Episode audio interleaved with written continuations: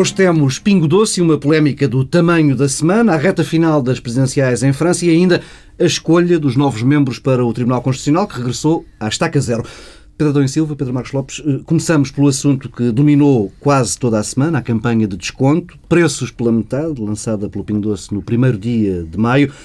Tivemos naquela terça-feira servida à hora do noticiário das 8 da noite a real imagem do estado do país, Pedro Adão Silva. Não. Eu acho que não. eu, só, só eu, eu, antes, antes de, de, do Pedro Adão e Silva falar, eu confesso que tremi, porque eu tenho, estou convencido que tenho andado num estado de loucura, se sou eu que estou louco, quer dizer, porque realmente não, ainda que, bem. Eu acho que não, quer dizer, se me perguntares eh, se há oito anos, eh, num período de vacas gordas, eh, se tivesse ocorrido a mesma campanha, se teria sido diferente, eu acho que não. As pessoas um, gostam deste tipo de coisas, mas, ou seja, não é um retrato, isto não aconteceu por causa do estado do país, aconteceria um, de outro modo. Eu, aliás, devo dizer que tenho sentimentos contraditórios em relação àquilo que passou na verdade, também serve para exibir as dificuldades do país. Não é um retrato, mas serve para exibir há um lado que foi visível nas imagens televisivas de alguma vergonha das pessoas que estavam ali Sim. também, o que é uma coisa um pouco. Eh, Muita insólita. gente a recusar ser entrevistada. Exatamente, e portanto isso revela alguma coisa. Agora.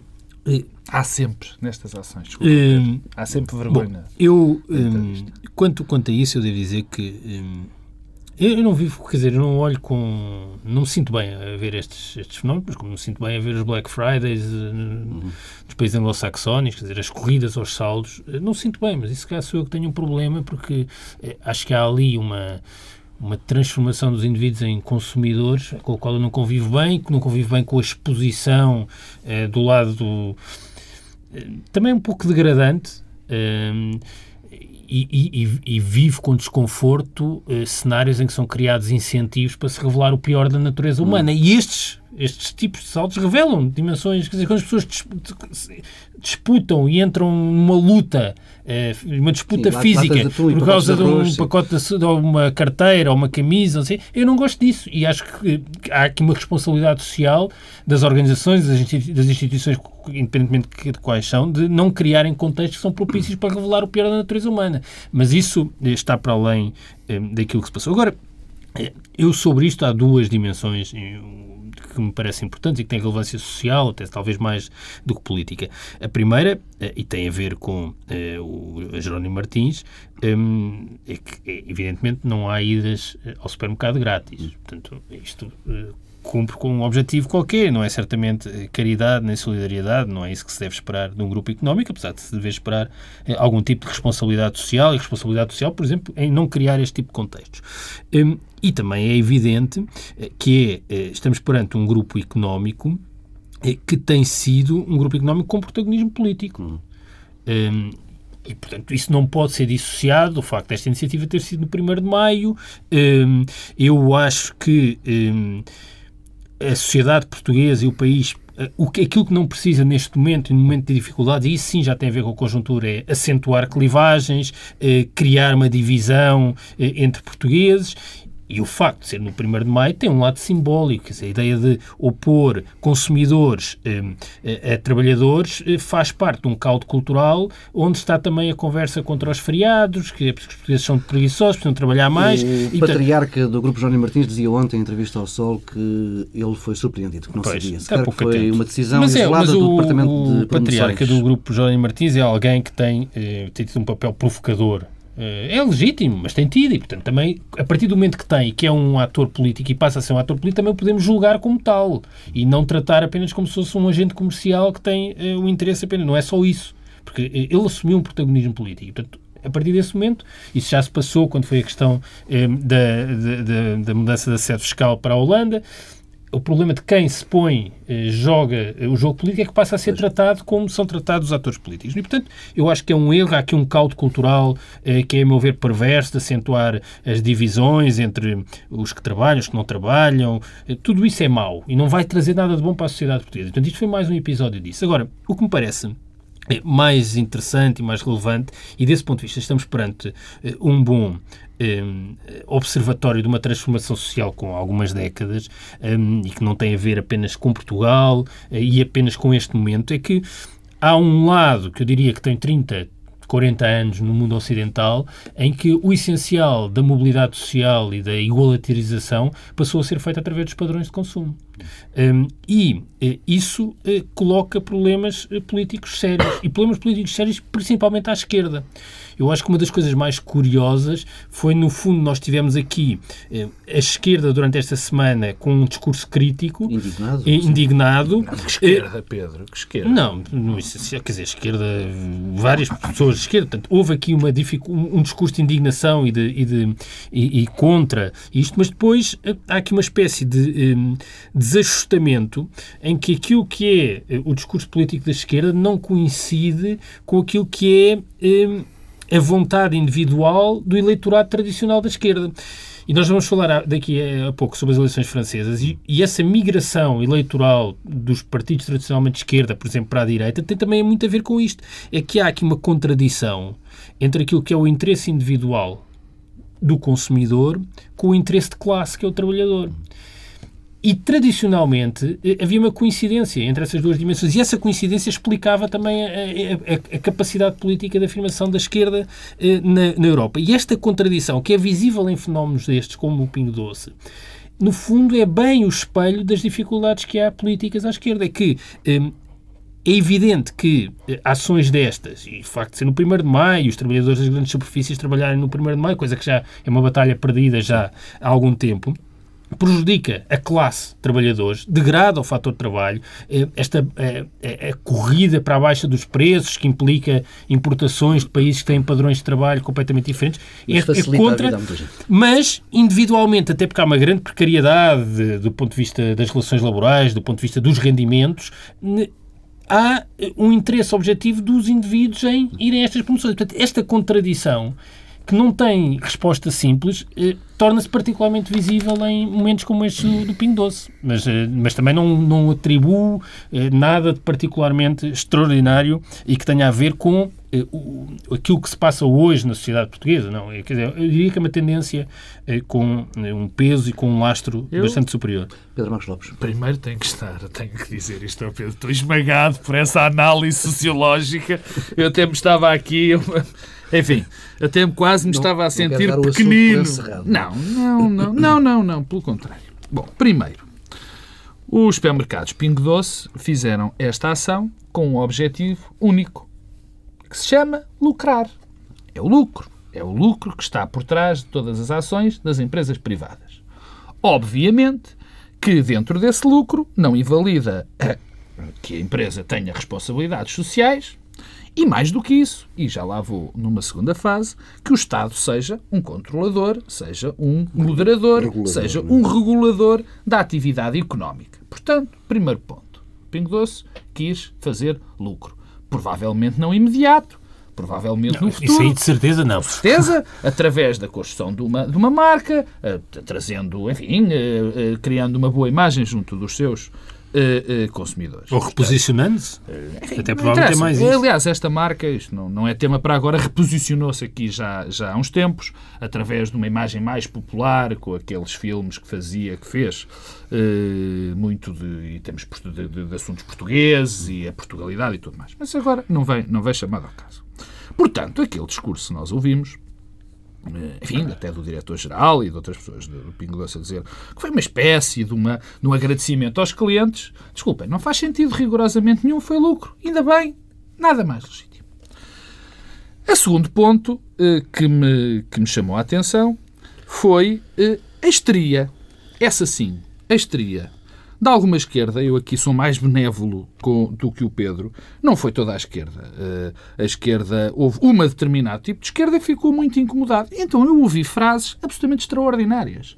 Dignidade. Insensibilidade social. O Pingo Doce tinha, tinha falta de dignidade. Falta de sensibilidade social e aqui também. Pedro, enfim, não o disse muito, mas, mas, mas deu um pequeno toque. A questão ideológica. Ouça, um gestor, quando toma este tipo de decisões, não está a pensar em ideologia coisa nenhuma. Está a tomar uma decisão que visa maximizar o valor dos acionistas e ter mais lucro. Não pensa nem 1 de maio, nem 2 de maio, nem 3 de maio. Isso aí, 1 de maio. O 1 de maio, quer dizer, Pedro, oh Pedro desculpa Pedro, lá. Não. Imagina que isto tinha sido no domingo de Páscoa.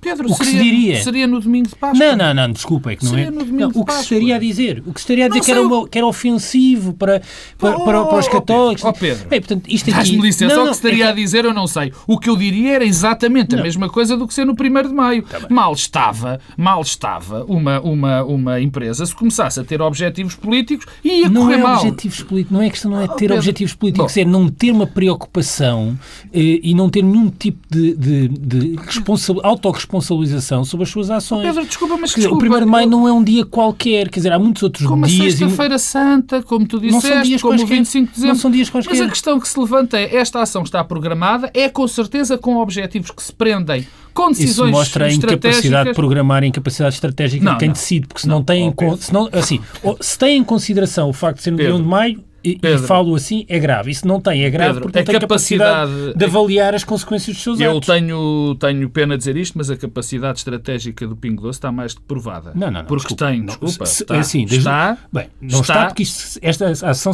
escapou-lhe aos controles. pode correr mal, ah, mas então, está mais do que provada até agora. Não, Nós agora só vamos ver para o futuro. A estratégia também é isso, é uma pessoa ter, Pedro, tomar em consideração o dia em que se faz uma ação de destas. Mas depois vamos para o futuro. Mas é que conteúdo ideológico eu vejo zero. E há, de certeza, zero.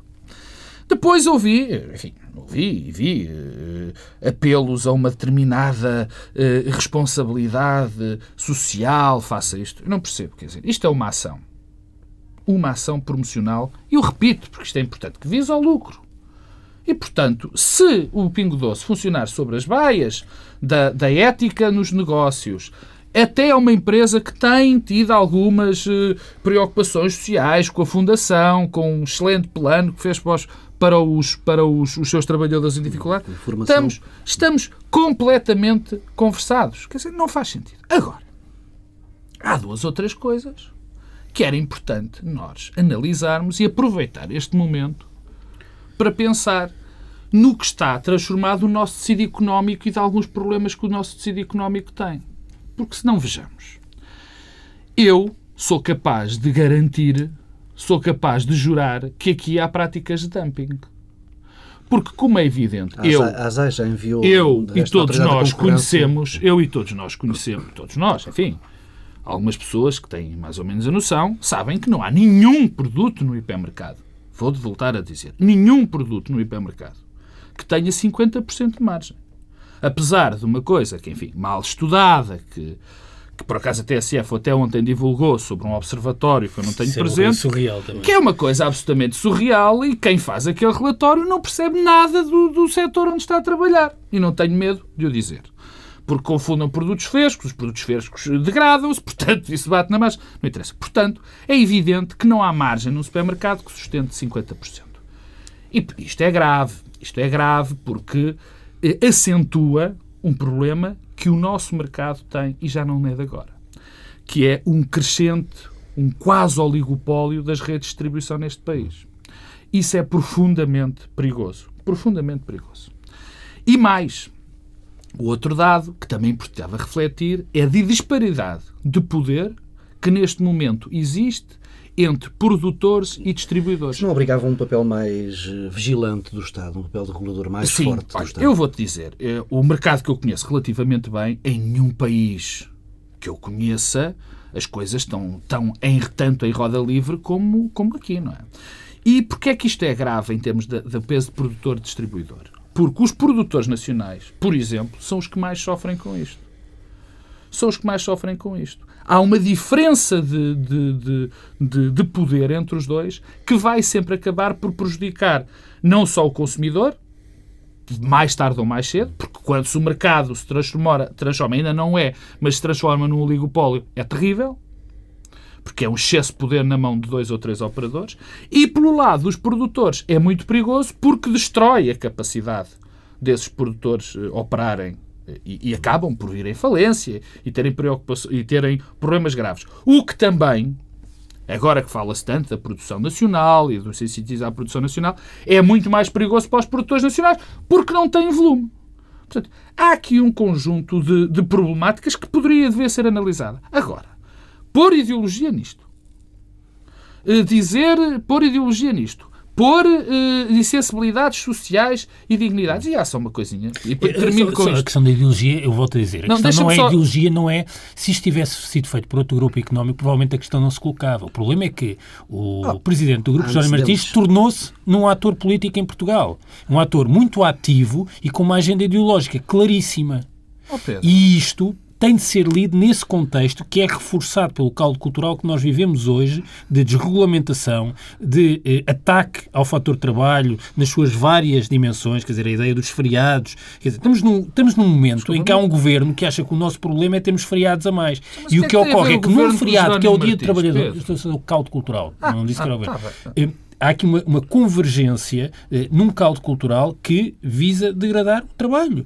E isto a ocorrer no dia do trabalhador não pode deixar de ter linha de livre eu... E se alguém tomou esta decisão e não teve consciência que estava a fazê-lo no dia do trabalhador, convenhamos que é, é muito distraído. Uh... Ou então tem uma agenda ideológica. Portanto, das duas, uma, não há terceira. Eu, a agenda hipótese. ideológica, então é distraído, completamente é distraído. Não, não, são não, os senhores que são diretores não, gerais e gestores e não sabem que é uma coisa que é o dia do trabalhador. Não é distraído. Que é uma coisa que tem décadas Pedro, e que tem uma não é distraído, não é distraído. Particular. Não é distraído. É, não é distraído. É simplesmente um conjunto de gestores que achou que o melhor dia para se fazer Pronto. esta ação era no primeiro dia do mês. Mas achas que isso não é era uma, aproveitar. Isso, isso, isso, não é uma questão tem política? outras, não, tem ah, não, é? não, não é. Tem outras, ah, é? tem outra, tem outras razões. Por exemplo, é que havia nesta altura algumas redes que fecharam. Mas, por claro, exemplo. Mas, não, isso não, aproveita, isso é, é uma relação. É, o, primeiro dia de, o primeiro dia do mês de maio. é bom que é o primeiro dia claro do mês sim, de maio. Não, é como o primeiro dia do mês de abril. Vejo, e, não vejo, não, é não vejo oh, oh, nenhuma. Tens de convir que o facto de não se ver relevância no primeiro de maio é uma atitude ideológica, tal como ver-se relevância no primeiro de maio é uma atitude um gestor, ideológica. Por alguma coisa, há aqui a leitura que o Pedro, que o, que o, que o, o Paulo Os gestores não consideram que o Paulo, o Paulo, que o Paulo disse, porque era, foi o facto do, do, do, do Sherman ou do CEO, do do Presidente, Sim, do Soares Santos, dizer que não teve conhecimento. Não, não me surpreende. Não me surpreende. Não me surpreende porque a equipa de gestão tomou esta ação, mas, as ações promocionais. Desculpa, mas pode ter tomado, mas essa, essa neutralidade gestor... não é politicamente neutra. Vamos mas, lá ver está, acordo, mas os gestores não têm que estar a pensar em política, nem devem pensar em mas política ao não pensa, tomam as suas atitudes. Lá, mas ao não, não pensar que estão no dia 1 de maio, estão a fazer, tomar mais uma atitude política, mesmo que o façam sem. Pronto, ok.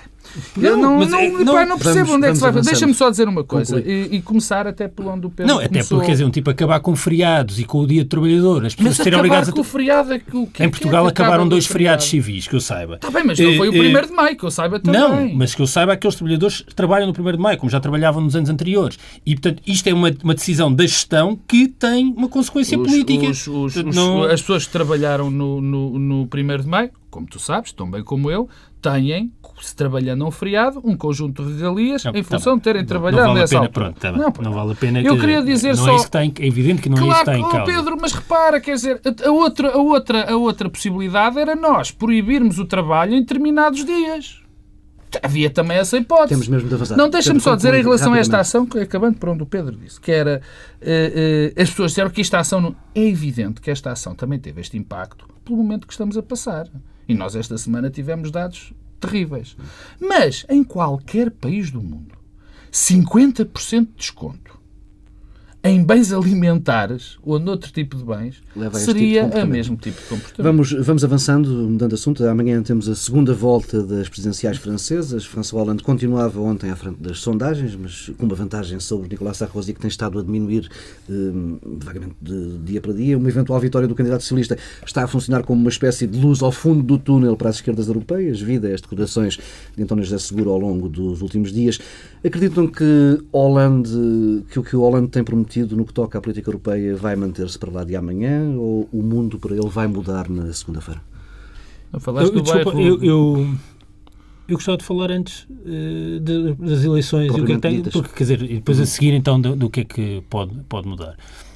Eu acho que estas eleições, tal como as da Grécia, são reveladoras e de algum modo têm a ver com aquilo que estávamos a falar há pouco. Quer dizer, o pano de fundo, um, quer em França, quer na Grécia, é uh, um crescimento uh, muito significativo uh, do voto de protesto e uma transformação política profunda que está a ocorrer na Europa é que deixamos de ter uma sociedade de dois terços em que o centro político é dominante hum. um, e passamos a ter uma democracia em que temos dois terços em que tínhamos tradicionalmente dois terços do eleitorado a favor da Europa e um terço contra, e inverteu-se esta posição. Isso é que é o, parece-me que é a questão politicamente mais marcante. Central. E, de algum modo tem a ver com o que estávamos a falar no momento anterior e com o acentuar de clivagens e divisões.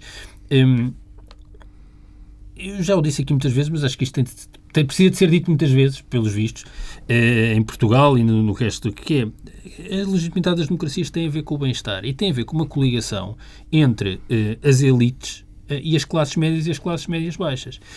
Eh, o, o, a democracia eh, assenta nesta ideia de que eh, há aqui um grupo que tem propriedade e poder e, portanto, está contente com o sistema, e depois há um grupo que tem pouca propriedade e pouco poder, mas que tem muito mais a perder do que a ganhar. Com transformações e rupturas sociais profundas. Ora, o que nós estamos a assistir é uma espécie de uma classe média e média-baixa que está a ser chutada para fora chutada para fora do bem-estar para o empobrecimento, para o desemprego, para o desemprego estrutural, para as dificuldades de manter padrões de consumo, está a ser chutada para fora. E esse chutado para fora do bem-estar tem manifestações políticas.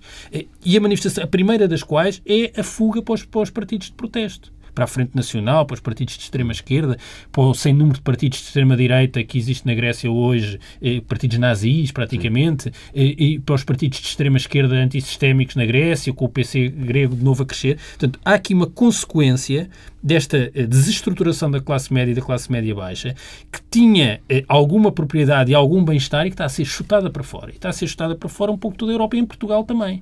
E quem acha que isto depois não tem resultados políticos está enganado. E está a ter. Hum, o que, é que, o que é que isto também mostra, agora pensando no caso francês? É que, curiosamente, e retoma aquela ideia que eu dizia como esta, esta conflito entre consumidor e trabalhador se manifesta, é que a esquerda é sempre mais afetada. O que, o que seria de esperar, e aquilo que tem sido uma espécie de lei de ferro em todas as eleições eh, na Europa, é que quem está no poder é eh, devastado eleitoralmente. Mas com uma diferença, é quem está no poder e é, quando é um partido de esquerda, perde muito mais do que quando é um partido de direita. O senhor Sarkozy, eu não sei se vai perder ou ganhar, acho que vai perder, mas perderá por pouco, ainda assim resiste muito melhor do que se fosse o contrário. No fundo, eh, o senhor Hollande eh, vai ganhar porque está na oposição, porque se fosse a situação contrária, tudo o resto igual, o mais provável era estarmos com a esquerda. Falta discurso da esquerda. Não, falta discurso como e falta, e falta de. E, e, falta de, de, E a Sócrates, e a, quer dizer, e um pouco por todo o lado. Uh, e ao PASOK. Não, e falta de ancoragem um, de, social. Mas também isto vai ter muitas consequências. Por exemplo, e agora então já passando. Um, para o lado um, eh, do futuro, mas sem, sem, sem falar da Europa. Não, sem, sem falar da Europa, ainda nas consequências políticas eu vejo também com muita preocupação o que vai ser a direita francesa depois de Sarkozy. Esse é que é o problema. Porque eh, nós estamos aqui a, a, criar uh, um contexto de também desagregação daquilo que é a direita francesa uh, desde o pós-guerra. Porque, pela primeira vez, uh, vai ser ultrapassada a barreira e a fronteira dos republicanos e dos outros. Convém não, não esquecer, nós vamos ter depois legislativas passado pouco tempo, que a Frente Nacional nunca conseguiu entrar no Parlamento por causa do sistema de duas voltas. O que acontecia era quando a Frente Nacional passava a primeira volta nas eleições legislativas, havia uma barragem em que a direita votava no candidato republicano, mesmo que fosse do Partido Socialista. Ora, e foi isso que fez com que Chirac ganhasse a Le Pen com uma votação esmagadora. Ora, há aqui sinais de que essa barreira vai ser ultrapassada e que vai haver um aproximar e uma fragmentação da direita francesa e uma aproximação à frente nacional. Eu não vejo isso com tranquilidade nenhuma. E não vejo com tranquilidade por aquilo que representa hoje, mas também pela memória do passado. A frente nacional tem um lado que, que se prende com as transformações dos últimos anos, mas também é uma espécie de eco eh, da França eh, em, hum, colaboracionista. Quer dizer, isto não foi assim há tanto tempo. Um, e apesar depois... de que Marine Le Pen não é pois, propriamente de, isso é aquela coisa é verdade não há não, eu, eu, tenho para mim que não, não há pós-fascistas como não há pós-anões quer dizer, é, não, não, isso é verdade não, isso mas depois, depois, já falamos então da Europa não, é, é, é evidente que Começando pela, pelo, pelo, por aquilo que está a acontecer tanto na Grécia como na, na, na, França, com este crescimento brutal de partidos antissistémicos, nós andamos durante muito tempo, eu acho que finalmente estamos a ter as consequências de uma determinada cegueira que se instalou nos atores europeus e, e não só, não, atores, não só atores políticos, como intelectuais, como, como, como gente que pensa nas faculdades e tudo mais, eh, sobre porque é que isto estava a acontecer. O que é que estava a acontecer com, a, com este crescimento da extrema-direita francesa, o que é que estava a acontecer com o crescimento de extrema-direita, na extrema-direita, por exemplo, na Holanda, agora nestas questões, na questão da Grécia, e, e, e durante muito tempo andou-se a tapar o sol com a peneira. Quisemos fingir que não estávamos a ver. Muito. Não, isto é horrível, desculpa-me o termo, mas é isto é horrível, isto é horrível, não, não vamos pensar. E, e convinha perceber porque é que isto, que isto acontece. O Pedro teve, o Pedro Adão Silva esteve a dizer, eu concordo inteiramente em, em grande parte da, do, do, que ele disse, porque de facto nós estamos a construir uma, uma sociedade que está a transformar muita gente em marginal, estão a ficar absolutamente marginalizados da sociedade. Não estamos a cumprir um dos, um dos grandes, um dos grandes, uma das, dos maiores objetivos da democracia, que é homogeneizar as comunidades. Estamos a deixar que as franjas saiam para dentro do sistema, para fora do sistema. E neste momento, nós ainda temos uma pequena resta de solução, que é chamar estas pessoas que ainda estão no esquema, porque votar na Frente Nacional ou nestes partidos extremos ainda é estar dentro do, dentro do, do sistema. Quando saírem, o problema ainda vai ser maior.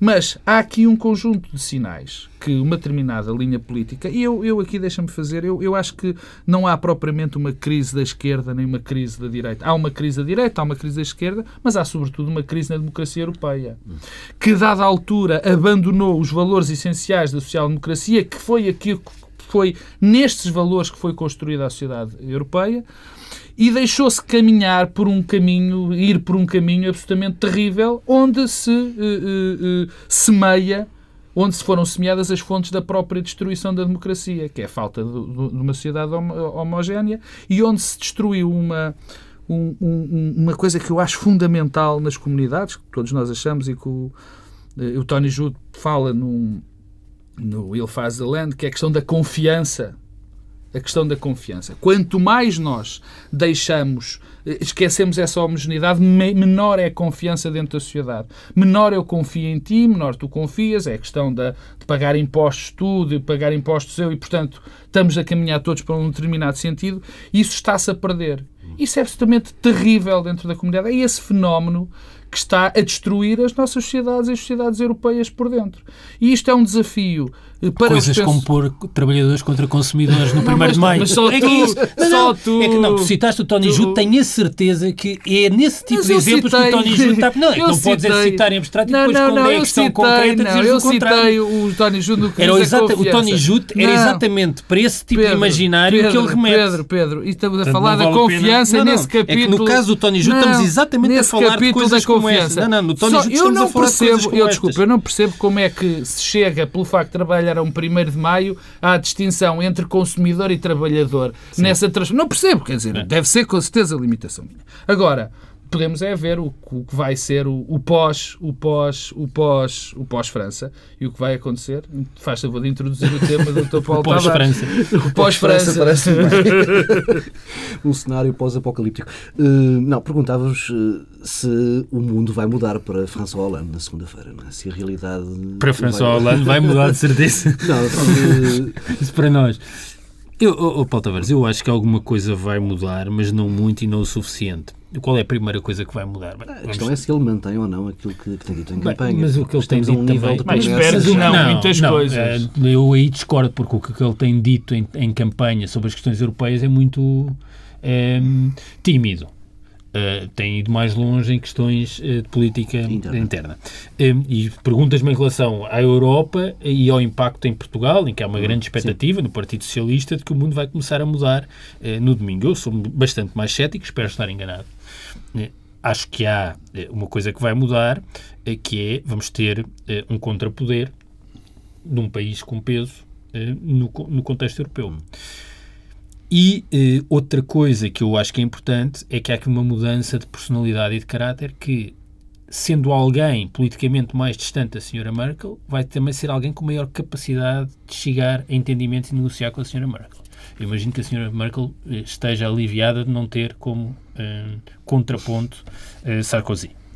É, também por más razões. Eu até acho que essa coisinha é um personagem com algum interesse um, com muito interesse. É, e é também por más razões que ele é castigado pela direita francesa. nomeadamente por ter um lado mais aberto, cosmopolita, até a sua relação eh, com a Carla Bruni. Isso contribui também para um desgaste eh, eleitoral e isso são mais razões. Mas dito isto, acho que vai haver esse contrapoder. Acho que a diferença de caráter, sendo, sendo a distância política maior, vai ajudar ao diálogo isso também é importante. Termos duas pessoas que conseguem dialogar mesmo estando eh, mais eh, distantes. Há um lado, eh, o Wolfgang Munchau, esta semana no Financial Times, eh, chamava a atenção para a importância de termos um homem normal e que muitas vezes a mudança e a reforma, as reformas dependem dessa capacidade de termos alguém normal em vez daquele hiperativismo eh, do Sarkozy. Eu não estou tão otimista quanto a isso. Mas depois, no essencial, eh, o que há aqui é uma questão que me parece estrutural. É que a direita tem uma leitura partilhada da crise e uma resposta articulada à crise. É péssima, está a ter um efeito desastroso. A ideia é uma, uma culpa moral, é a questão da austeridade, a, a, responsabilização das políticas públicas, das políticas sociais pela situação em que a Europa se, se, se encontra, e, portanto, um estrangulamento financeiro. Sim, mas há um plano, Só uma... existe está lá.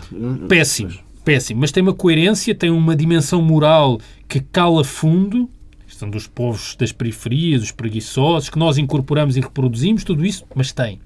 A esquerda não conseguiu desenvolver nem uma leitura partilhada da crise e não a articula com uma resposta política coerente. E, portanto, eu não vejo que a Hollande eh, esteja a fazer, esteja a fazer isso ou que prometa isso. Tanto mais que hum, em França ou em Portugal, o que eh, o centro-esquerda tem para oferecer em termos europeus é uma espécie de ato adicional. Eh, e, e, eu, e um ato adicional por cima de uma espécie de estrangulamento político. Uh, já falámos aqui há um par de semanas uh, da ratificação do Tratado de Estabilidade. E, e, o que nós temos hoje é que, perante um conjunto de disposições que representa, de facto, uma capitulação política da, da social-democracia, um, eh, o que nos é proposto, no fundo, pelo Sr. Hollande e acompanhado aqui em Portugal é, bom, mantemos isso e juntamos aquilo que é a aposta no crescimento. Primeiro, ainda não percebi bem o que é, que é essa aposta no crescimento. Não consigo perceber. Acho que é uma frase. Vamos apostar no é crescimento. É uma, é uma frase parecida com reformas sei, estruturais. Não sei em que instrumentos é que vai assentar, não sei como é que se operacionaliza e não percebo como é que é compaginável com a ideia de diminuir 5% a dívida pública por ano eh, ou outras disposições que estão no tratado que impedem a possibilidade dos países eh, com eh, atrasos estruturais de recuperarem algum dia esses atrasos. Portanto, neste contexto, não sei exatamente o que é que o Sr. Hollande vai mudar. Bom, Portanto, o meu otimismo é bastante reduzido, mas deve ser eu, a culpa é minha. No que tu és pessimista já todos sabemos, não há novidade para ninguém. Bom, eh, eu acho que neste momento, hoje sábado e amanhã domingo, quando fecharem as urnas, metade, muito mais de metade da Europa, eh, para aí 90% da Europa, está a torcer por François Hollande. Seja de esquerda, seja de direita. E estou convencido também que os maiores, que as pessoas que mais estarão interessadas em que Hollande ganhe, e aqui vou arriscar um bocado, serão pessoas como o Dr. Passos Coelho e como Mariano Rajoy. Estou convencidíssimo disso. Eh, e, eu próprio, que não sou propriamente um fã de François Hollande, porque de facto ainda não percebi bem o que é que ele quer para a Europa, não, não é por. Eh, agora diz-se que ele é um tipo meio calado, sem, sem chama. Eh, eu também estou, não estou completamente em oposição ao que diz o Wolfgang Munchau e estou de acordo com o Sarkozy, com o que ele disse no debate. Se isto ser presidente da França não é para qualquer um. Isto não é para homens normais. Ele disse isso. Um debate fantástico já agora, com 2 horas e quase 50 minutos. E com um modelo bastante interessante, apesar de 2 horas e 50 minutos, nem futebol eu consigo suportar, quanto mais um debate político. Bom, mas eu estou convencido. E porquê é que eu estou convencido que, que, que a direita em peso, eh, ou grande parte da direita europeia, quer que François Hollande ganhe? Porque é preciso um contrapeso na Europa. É preciso um contrapeso na Europa. E também eu estou convencido que a direita, que ainda não perdeu. E a senhora Merkel também quer. Isso, não, isso tenho as minhas dúvidas. Eu acho que a direita, que ainda não perdeu completamente a cabeça e que não comprou e que se recusa a, seguir aquela vertigem de loucura do pós-invasão do Iraque, onde os, os neocons americanos parece que aterraram na Europa, parece que aterraram na Europa e viraram o que era a direita europeia de, de pantanas. Eu acho que a direita que ainda não a perdeu a cabeça e que, portanto, sabe que o que está a passar na Europa, que esta solução com Adão e Silva, e tu, tu falaste, que é a solução que a direita tem à Europa, isto é uma loucura completa e vai destruir a própria Europa, primeiro destruindo a própria direita. porque isto não é solução para nada, isto não tenho qualquer tipo de dúvida, nem é sequer uma solução da direita, da direita europeia. Isto é muito mais uma solução de direita, de não sei que direita é esta. Bom. É que existe. Então, é que domina Pedro, todos os partidos de direita na Europa. Pedro, Pedro, eu não sei o que é que se quer Pedro, dizer exatamente. O que eu estou a dizer, não, o que eu estou os partidos a dizer, de direita da Europa Pedro, estão todos alinhados com O que eu estou a dizer que é que esta, estes partidos de direita que estão alinhados, não, são os líderes dos partidos de direita de toda a Europa, podes dizer ah, assim. Então há, há eu, coisa, claro que há. Uma, claro, um afastamento entre claro lideranças e bases. Claro, há, há com certeza que há um afastamento entre lideranças e bases e que vai estar mais tarde ou mais cedo provado. E não é só em bases, porque os partidos têm as suas fações. Eu sei, por exemplo, que em Portugal, que é o país que conheço melhor onde vivo, há muita gente dentro, muita gente mesmo, dentro dos próprios partidos do PSD e do CDS, que estão de cabelos em pé com a política que está a ter seguido. Sei eu, sabes tu, sabe toda a gente. Agora, a primeira coisa que eu espero de François Hollande. Não dei por isso no Congresso não, do PSD. Não deste, mas estavas distraído. segunda-feira, espero é que segunda-feira François Hollande cumpra a promessa, para mim, mais importante. Primeiro que esqueça aquelas estupidez, aquelas patetices dos 75% para os ricos e tudo mais. Mas isso vai esquecer. Aliás, porque vai ter que fazer acordos com o Bairro e tudo mais. Espero que cumpra a promessa de rasgar o tratado, o Pacto de Estabilidade. O pacto, não, o Tratado de Estabilidade. O Tratado de Estabilidade. Mas, ele não, mas é que ele não fez essa promessa. Quer dizer, isso tem, fez alguma chegou, razão. Chegou. eu espero, eu espero... Ele não fez essa promessa, disse que quer acrescentar eu espero, uma coisa do crescimento. Eu espero assim. que ele chegue segunda-feira e diga, olha, vou rasgar isto, porque isto era uma alegria, eu acho que era bom para toda a gente para o resto da Europa e que marcava alguma coisa em relação à Europa. E para o Estado português Seus... que se apressou a ratificar. Isso então era quase, era mais uma prova de que as coisas tinham corrido muito mal. Se isso acontecesse, eu já ficava muitíssimo, Mas muitíssimo isso não vai, contente. Isso não vai acontecer. Agora, se eu acho que Holanda, e agora a questão pessoal, se eu acho que a Holanda vai fazer grande diferença na Europa, um Gostava de acreditar que sim. Uh, já não vamos ter tempo para falar de Assunção Esteves e da questão do Tribunal Constitucional, estamos mesmo, mesmo no limite. Uh, só uma última questão à volta de, desta, desta questão das eleições francesas. Acreditam que vamos ter um PS um pouco mais solto nos próximos tempos, caso comece a haver um discurso... Qual? O PS francês? Não, não, o ah. nosso PS aqui. Com mais facilidade em descolar do Morando, por exemplo. Não, descolado memorando não. Nem, eu não estou não estou otimista que isso produza efeitos na política portuguesa, porque, repito, François Hollande não falou em renunciar ao Tratado de Estabilidade. Um, e, portanto, isso é, é, o principal estrangulamento político que tem hoje um, a social-democracia um pouco por toda a Europa.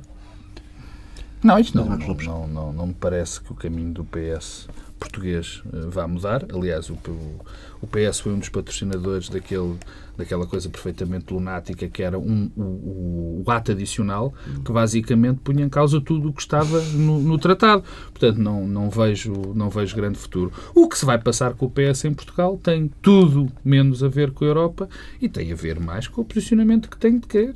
Tem de ter, se quer ser oposição ou não quer ser oposição. Com a afirmação interna do líder. Exatamente. Fica por aqui esta edição de Bloco Central. Regressamos na próxima semana, à mesma hora.